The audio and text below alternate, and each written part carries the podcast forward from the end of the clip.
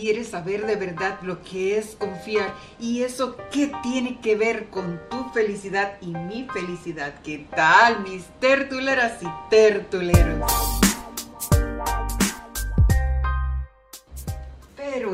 Dime, ¿alguna vez te ha pasado que cuando más confiado o confiada estabas con alguien, te pincharon el globo y ahora dices, nacarile, ya yo no confío en nada ni en nadie? Mi gente, esto hay que superarlo. Claro, todos hemos estado ahí y sabemos lo terrible que se siente no poder confiar. ¿Y qué dice la Real Academia de la Lengua acerca de la palabra confiar? Dice que es esperar con seguridad y credulidad que algo suceda o que alguien se comporte como se desea. Claro que ese alguien podemos ser nosotros mismos en palabras de Emerson, la confianza en sí mismo es el primer secreto del éxito. Hmm, la confianza definitivamente es uno de los valores más difíciles de construir y más fácil de perder.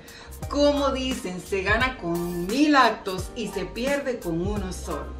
Sobre todo en la pareja, ahí sí que tienen un casito.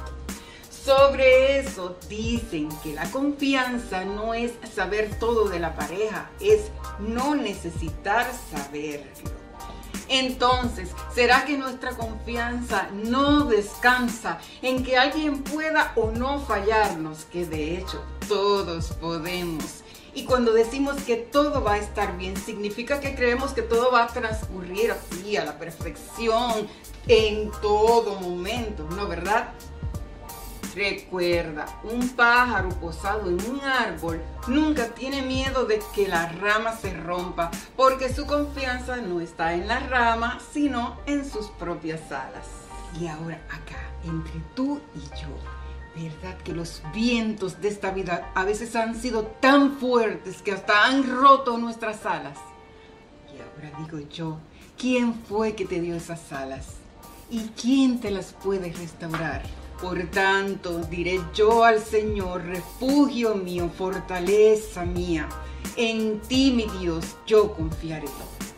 Y la confianza en las personas. No, no, no, no, no, yo no confío en nadie. Ah, no. Y cuando te montas en un tren o en un avión, y cuando comes en un restaurante, y cuando vas al médico y al banco y al frutero, simple, así como en la tecnología y en los servicios, también con las personas.